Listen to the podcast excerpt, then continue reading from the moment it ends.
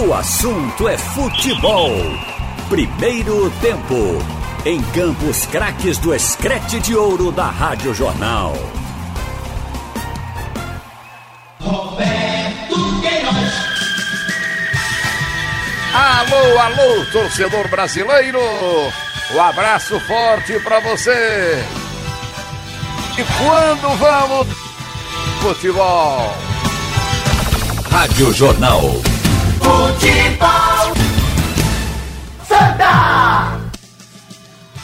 Os destaques do futebol da gente com Vitor. Atacante Vitor Rangel foi a novidade no treino de hoje no CT Ninho das Cobras. Mesmo sem retorno definido de data e sede no Nordestão, Itamachule já está estudando o River. Retestagem do Santa Cruz está marcada para amanhã e o Santa já iniciou pagamentos de salários do mês de abril. Antônio Gabriel. Um dos líderes do elenco do Náutico avalia novo esquema proposto por Dalpozo e garante preparação do elenco para a volta das competições. Atacante da base foi emprestado ao Ferroviário do Ceará e Timbu se coloca à disposição dos clubes do interior.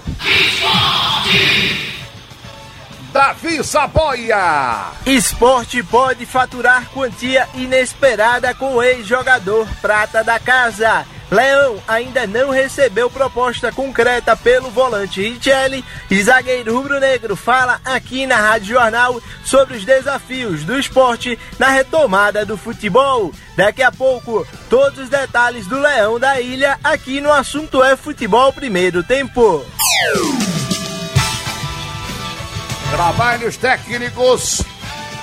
Big Lima, Evandro Chaves e Augusto Oliveira. Roberto Queiroz.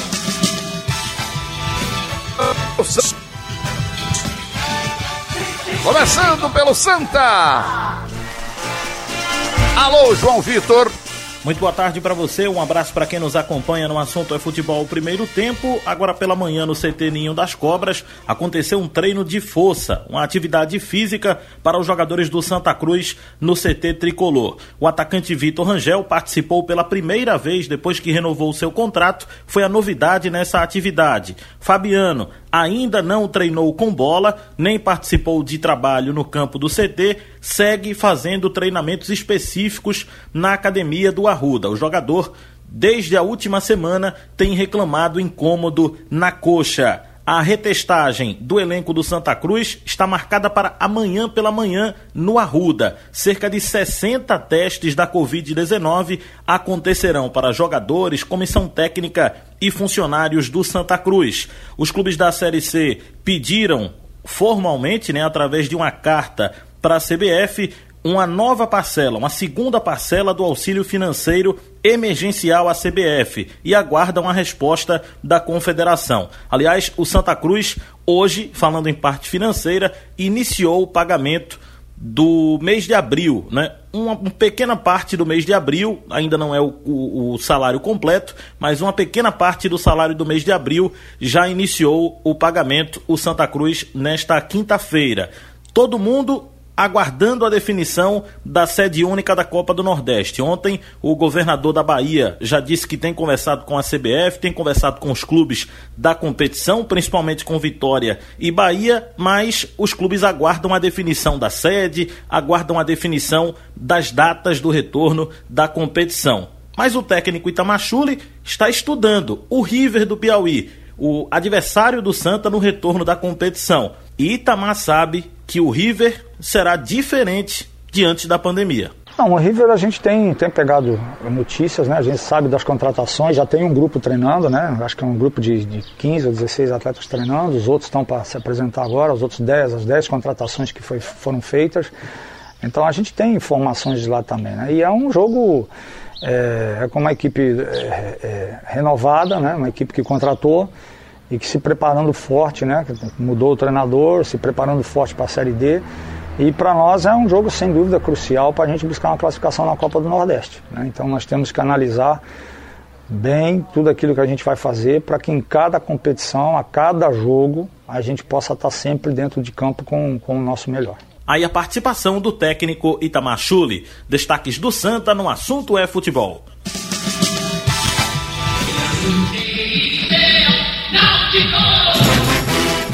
Alô, Antônio Gabriel. Um abraço para você, muito boa tarde para quem tá ligado nesse primeiro tempo do assunto é futebol. E o Náutico, no último domingo, escalou pela primeira vez uma equipe titular durante os treinamentos nessa retomada das atividades por conta da pandemia do novo coronavírus. O time teve Jefferson no gol, Hereda na direita, Diego Silva e Rafael Ribeiro na zaga e na lateral esquerda William Simões. Meio-campo com Josa, Jonathan, Jean Carlos, Eric e Thiago, o ataque com o Chiesa como a referência. Esse já é um time montado dentro do novo esquema proposto pelo Dalpozo, o 4-1-4-1. E quem conversa com a gente agora nesse primeiro tempo do assunto é futebol é um dos jogadores que foi escalado, pelo menos a princípio, nessa equipe titular o Josa, um dos líderes do elenco Timbu. Ele inicialmente fala se essa alteração na forma de jogo, no modelo de jogo do Náutico, está sendo bem absorvida pelo elenco. Está é, tá sendo bem absorvida, eu acho que é, é, mais a parte de treinamento mesmo. É uma função nova para alguns atletas que, que, que estão aqui, né?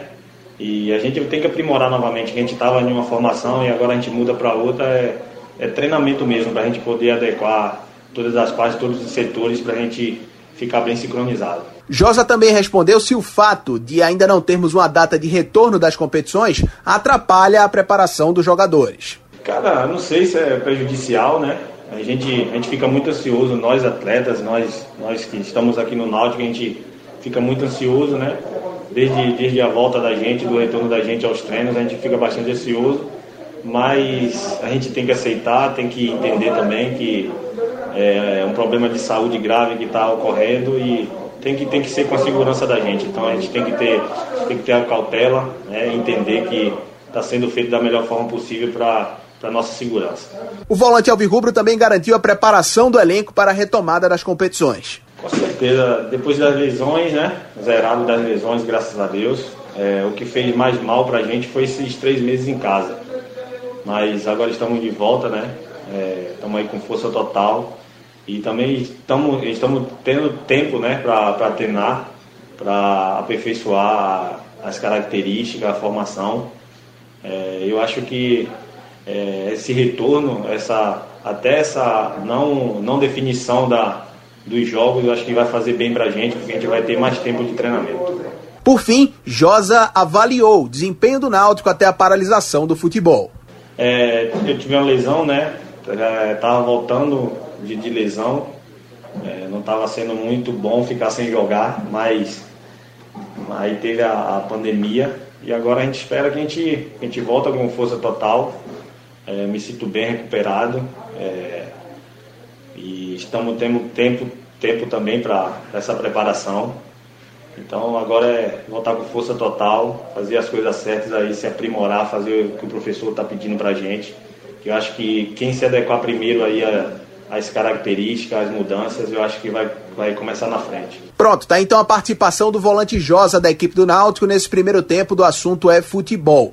O torcedor Alvirrubro viu na manhã de hoje pelas redes sociais o Júlio, atacante oriundo da base do Náutico, que inclusive fez três partidas com o profissional esse ano, ser emprestado para o Ferroviário do Ceará até o final da temporada. Um ativo que é muito importante, que é considerado uma das grandes promessas da base alvirrubra e que vai ganhar um pouco de rodagem em Fortaleza.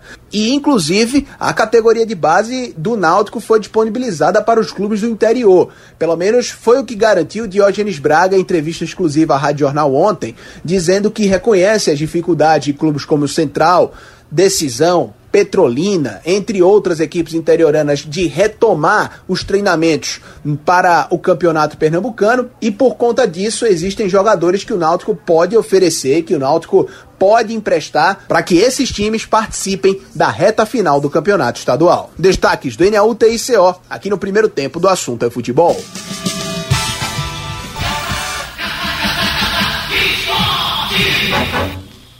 Chegando e contando tudo, Davi Saboia. Boa tarde para você, boa tarde aos ouvintes da Rádio Jornal que estão ligados aqui no assunto é futebol primeiro tempo. O esporte pode receber uma receita inesperada em meio à crise financeira potencializada pela pandemia do novo coronavírus.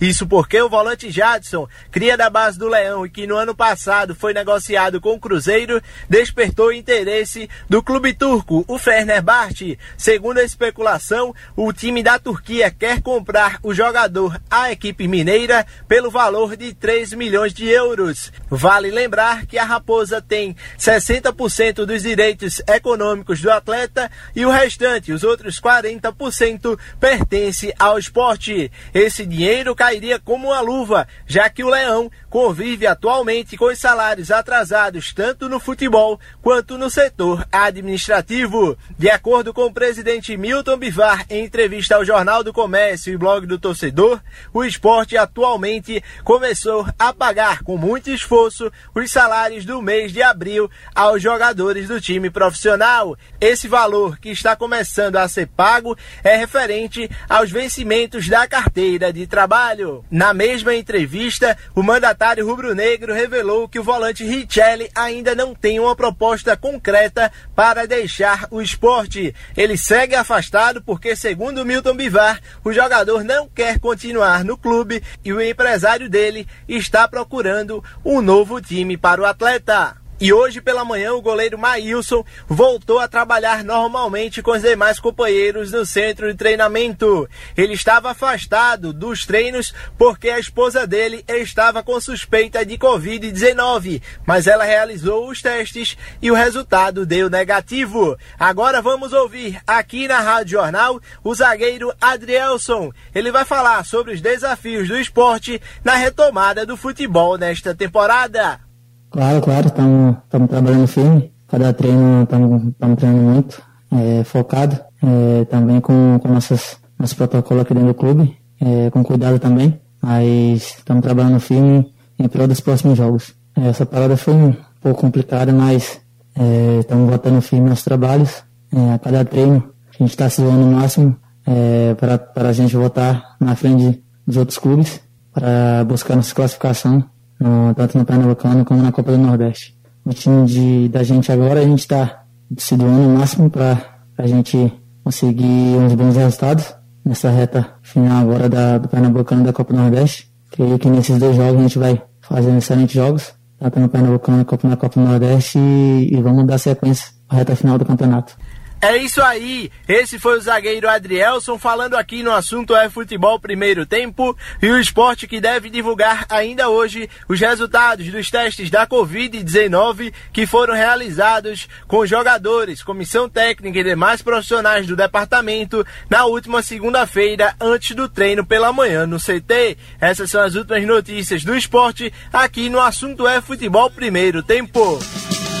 Tá falado, Saboia! E agora vamos saber as novidades lá do Rio de Janeiro. Tanto do tumultuado Campeonato Carioca, quanto da CBF. Quem conta tudo é o Wellington Campos. Pois é, meu ídolo, e a gente fala sobre o Campeonato Carioca, que já tem dois semifinalistas para a Taça Rio. O Flamengo ontem confirmou sua ótima campanha ao vencer o time do Boa Vista 2 a 0 com gols de Pedro e Gerson. Gabigol ficou fora, foi poupado por desconforto muscular.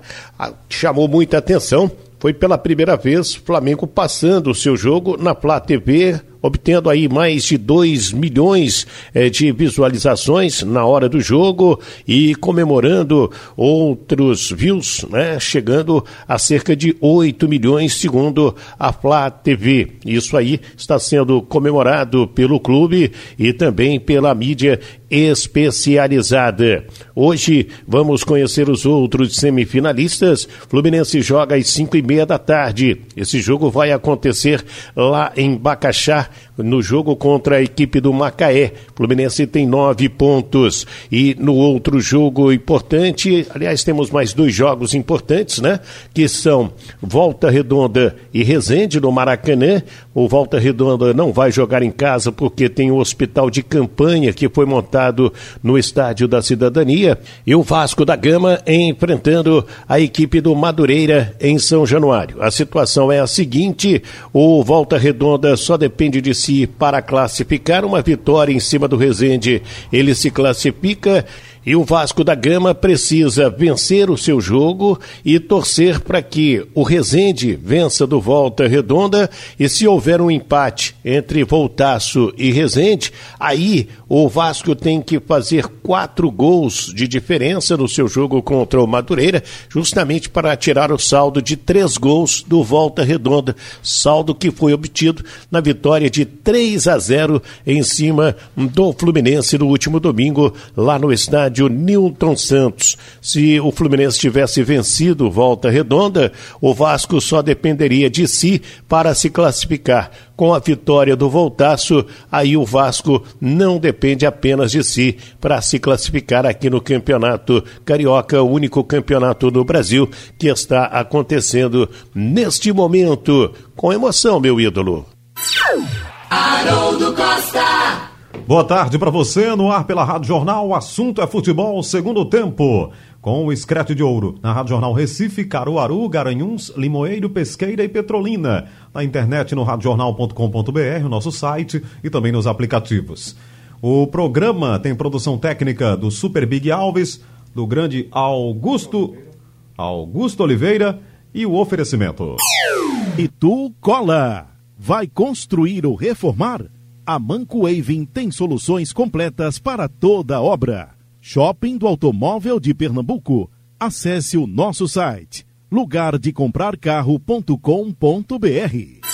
Haroldo Costa. Comigo, Roberto Queiroz, Ralph de Carvalho e Carlyle Paz Barreto. Bom, a gente tem falado muito aqui sobre esse período de treinamentos, né? E ontem até o Carlyle falava aqui sobre o pessoal do Náutico que acredita que tem que ter um planejamento, ou seja, tem, tem que ter uma, alguma data para o retorno das competições para que esse planejamento seja elaborado. Porque até o Diógenes Braga falou sobre isso, né, Carline? Não é só ficar treinando, treinando, treinando. É, você tem que ter alguns objetivos é, definidos no grupo de preparação. Esse ritmo começa mais lento, depois fica um pouco mais intenso, para que todo mundo é, tenha condição física. Mas eu queria perguntar para você, já começando com você, Carlyle, esse período não tem sido proveitoso, não? Depois de, depois de três meses de paralisação, depois de três meses é, sem atividades, alguns jogadores conseguiram fazer ali um treinamento, outro em casa, mas esse período aí, talvez a gente fique até mais de um mês só com treinos, no caso dos times do Recife. Né? A gente já sabe que o Central só voltou ontem, é, o Decisão volta amanhã. O Petrolina ainda nem voltou. A situação do interior lá está bem complicadinha nesse ponto. Mas no caso de Náutico Santa Cruz Esporte, que voltaram dias 15, 16 e 17 de junho, praticamente. Não é proveitoso, não, esse, esse período? Ou fica realmente repetitivo? E boleiro gosta mesmo é de bola, é de meião, é de calção, é de chuteira, é de bola. E vai ficar tudo enfadonho também. Como é que a gente pode avaliar esse momento para os clubes? Carlyle, boa tarde. Boa tarde, Haroldo, Ralf e Roberto. Boa tarde a todos. Sem dúvida, proveitoso sim. Depois de três meses em casa, até para. Eh, lembra do, do ditado, né? Mensan incorpore sano, né? Você tem que cuidar do corpo, mas da mente também. Então, quando você abre a possibilidade do convívio em espaço aberto, isso é bom também para a cabeça do jogador e da esposa, dos filhos que que estão em casa, muitos em apartamentos é, pequenos, né? Mas a questão física, a questão técnica do futebol. É proveitoso sim, três semanas, indo para quarta, mas não é o ideal. Porque o ideal é você ter um, um, objetivo na frente. E esse objetivo é uma data marcada para um jogo. Porque você começa um trabalho mais lento, depois você dá ênfase numa carga física maior, é, juntamente com a técnica, para depois lapidar a questão tática. E para você lapidar essa questão tática, você tem que ter coletivos, você tem que ter treino em conjunto. É, os clubes começaram só agora, um, pelo menos os três da capital, esse treino coletivo. Né? O ideal é que tivesse um jogo treino, amistoso, antes do jogo oficial. Não vai poder ter isso. Então, por isso que é proveitoso sim, mas não é ideal. E quando você não tem um jogo à vista, você não pode dar é, tipo uma carga maior para depois diminuir um pouco na véspera de um jogo. Isso é para futebol mas vale para todos os esportes. Natação, por exemplo, todo mundo treina é, pesado, mas na véspera de uma grande competição esse treino diminui muito. É um treino que ele chama só para para segurar, né? Para manter, um treino de manutenção. E no futebol tem isso também. É isso, né, Ralf? É, é, um, é um desafio para todo mundo a partir de agora. Esse processo, a gente já tem falado isso aqui, mas não é de um todo ruim, né? É preciso ser encarado também de outra forma, de um lado mais positivo. Tá todo mundo aí quase praticamente é, adquirindo o mesmo ritmo. Contusões estão sendo resolvidas. Você vê o caso do Náutico, jogadores que se lesionaram lá, o Paiva ficou fora da reta final. Não dá nem para falar do Matheus Carvalho, coitado, porque vai passar o ano todo aí se recuperando. A cirurgia foi feita há um mês. Mas tantos jogadores que se machucaram na defesa, Ronaldo Alves, rompeu o tendão, é, e tantos outros aqui que a gente acompanhou. É a oportunidade de recuperação de todo mundo, não é, Ralf? É verdade. Um abraço para vocês todos. Olha, eu ouvindo os especialistas, os preparadores, eu cheguei à conclusão que eles gostaram do prolongamento. Primeiro, quando a federação tinha marcado 10 dias, houve uma chiadeira geral, dizendo que era muito pouco. E como não houve liberação por parte da Secretaria de Saúde, o período foi se estendendo. O ruim talvez seja a falta da data que vai encerrar essa preparação. Mas por ser longa, acredito que não, pelo que eu vi. E lembro aqui uma fala, inclusive do Daniel Paulista, técnico do esporte. Ele falou que não era uma volta normal de 30 dias de férias. Jogadores tinham ficado parados durante 90 dias, três meses. Então precisaria de uma preparação física de várias etapas. Uma delas seria até para recuperação da musculatura, que o jogador tinha perdido massa muscular eh, durante o período que teve que ficar em casa, do isolamento.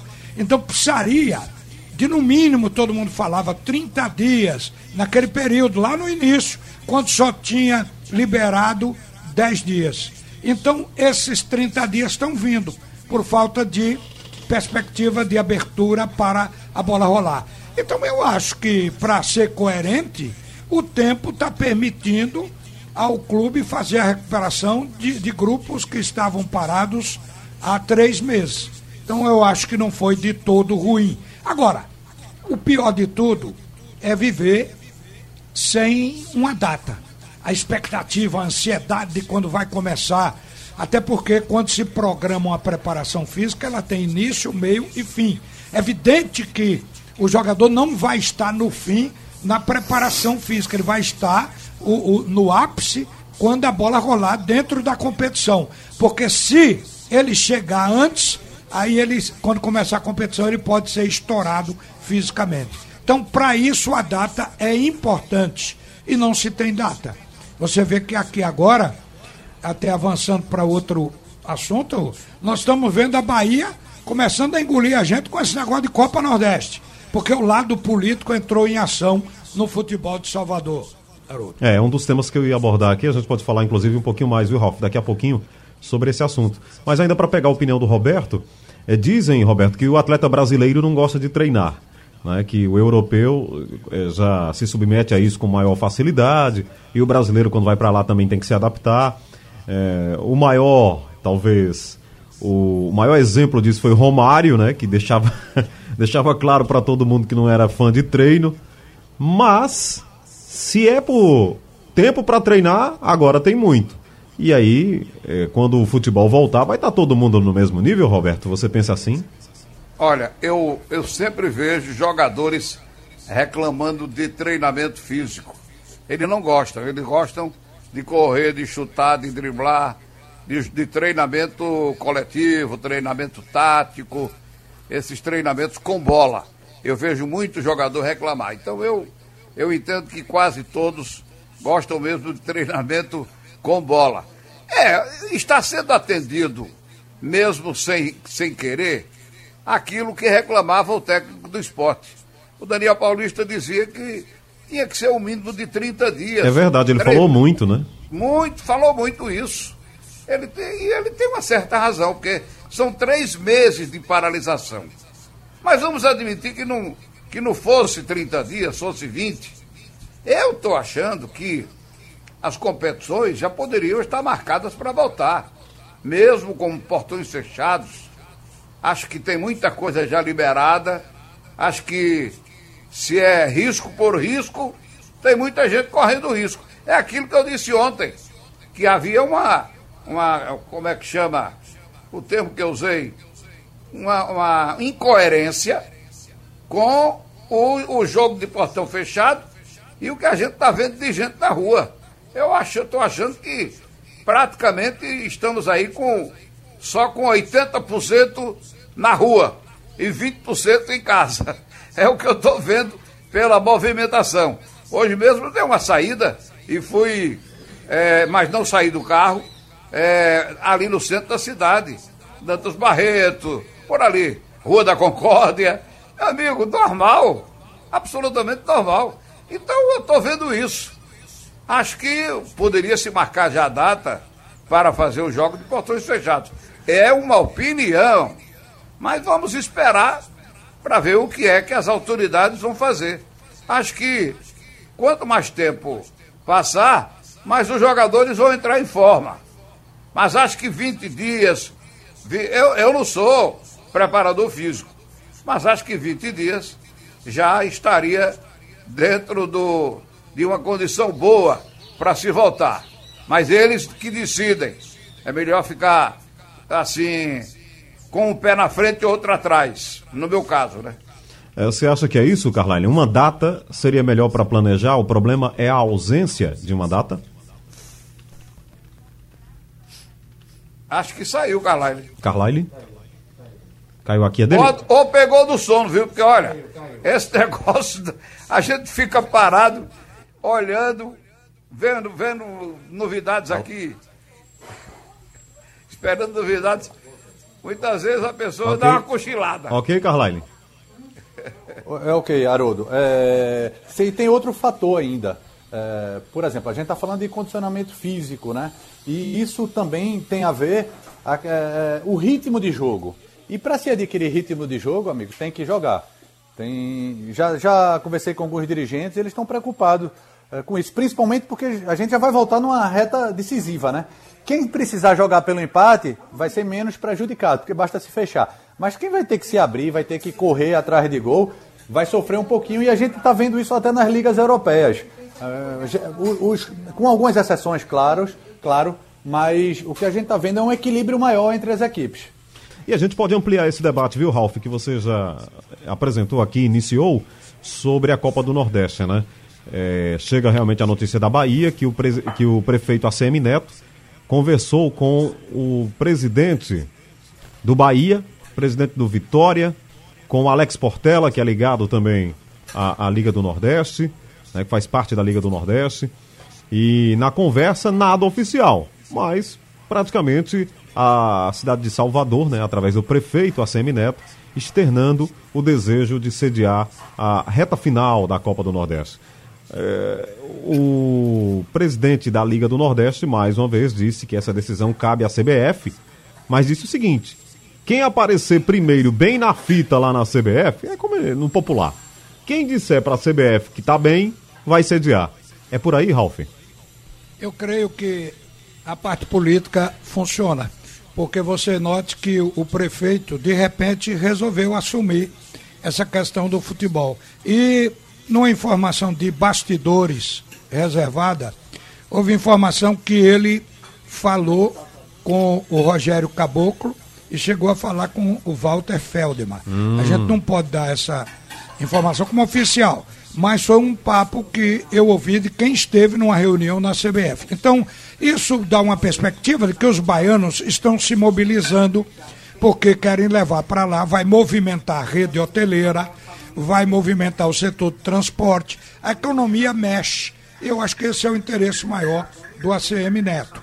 Eu acho que aqui em Pernambuco, Haroldo, é, é, é, aqui eu já falei isso, Carlyle já falou, Roberto, você, que Pernambuco é o que oferece mais possibilidades para uma sede única, pelos três campos, aliás, quatro com a Arena Pernambuco, com centros de treinamento, que tem inclusive hotéis. Nós temos uma rede hoteleira muito boa aqui também. Então acho que Pernambuco seria o lugar ideal. Mas a Bahia está vendendo isso para a CBF. está estimulando a CBF porque teve uma ação política. É uma espécie de garantia da prefeitura local que vai bancar, dar suporte à realização da Copa do Nordeste. Então acho que aqui está faltando um pouco disso. É preciso que essa área política entre em ação, uma liderança local que queira também assumir o futebol nesse momento. Eu acho que isso é necessário.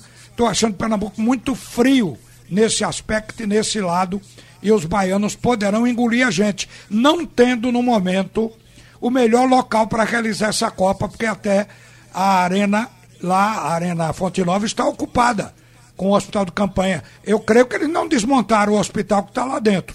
Então, haveria dificuldade. Aqui não tem. Aqui não tem. Mas os baianos vão dar um jeito, porque já estão vendendo facilidade para a CBF, creio eu. Ô, Carlyle, é, o prefeito ACM Neto já disse o seguinte: estamos conversando com a CBF para Salvador sediar partidas da Copa do Nordeste. Será objeto de análise conjunta. É possível que nós venhamos sediar, mas essa decisão não foi tomada. Bom, quando ele diz que já está conversando com a CBF, ele botou a candidatura na rua, digamos, com maior intensidade, né, Carlyle? Caiu aqui, Carlyle? Então passa a bola Caiu não, é com o delay Ele dele já deu tá um passo grande. na frente. né? Agora, agora, Carlyle. Enquanto o governo do.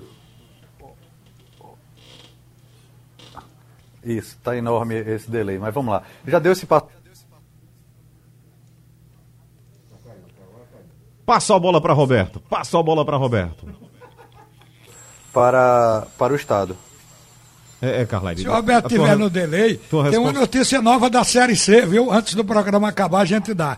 Ah, então eu te chamo já já, Ralf. Deixa eu só pegar a opinião então do Roberto sobre essa a entrada do prefeito aí de Salvador na briga para sediar. Fica mais difícil se não tiver realmente essa, essa questão política, Roberto? Eu acho que não deveria ter briga para isso, não. São jogos de portões fechados, sem torcida. É o que eu estou entendendo. Estou entendendo que vai ser assim.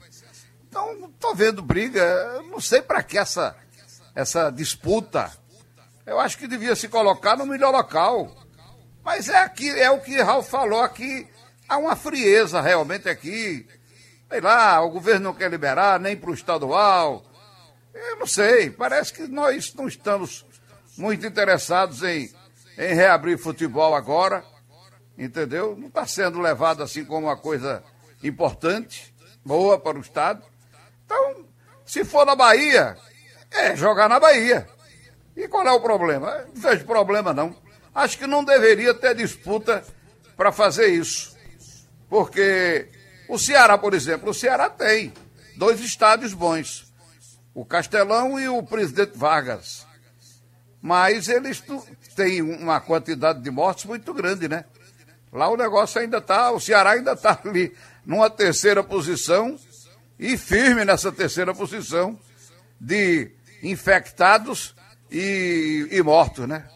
Vamos embora, é. Onde for, eu acho que tem que jogar, porque as competições eu acho que deveriam ser concluídas. Vamos ver quando é que eles querem fazer isso. Muito bem, qual é a novidade aí da Série C, Ralf? Rapaz, conversei com Constantino Júnior, presidente de Santa Cruz, que é diretor dessa comissão. Ele esteve com, com- reunido a- através do videoconferência, enviaram a correspondência para a CBF e, para mim, eles deram uma jogada de mestre para conseguir o dinheiro. Já conseguiram da CBF a sinalização que a Série C vai começar junto com Série A e Série B. Vem Série A, depois Série B, em seguida a Série C. Então isso já é uma coisa pleiteada pelos clubes da Série C que já se tem como certo que vai acontecer. Agora, ajuda financeira. Ajuda financeira, eles querem mais 200 mil para cada equipe. Aí o Constantino eh, contou que foi apresentado um plano para a CBF, porque a CBF para doar a Série C vai doar a Série D, outros vão bater em cima. Mas é uma espécie de adiantamento, porque a Série C conseguiu, naquela verba de venda dos direitos internacionais, conseguiu 5%. Os clubes da Série A concordaram em dar 5% para a Série C daquela verba que Ainda não está certo, nem se sabe quanto é, mas que virá. Então, agora o Constantino falou que eles propuseram que a CBF adiante 200 mil para cada equipe da Série C para descontar desse dinheiro quando ele entrar.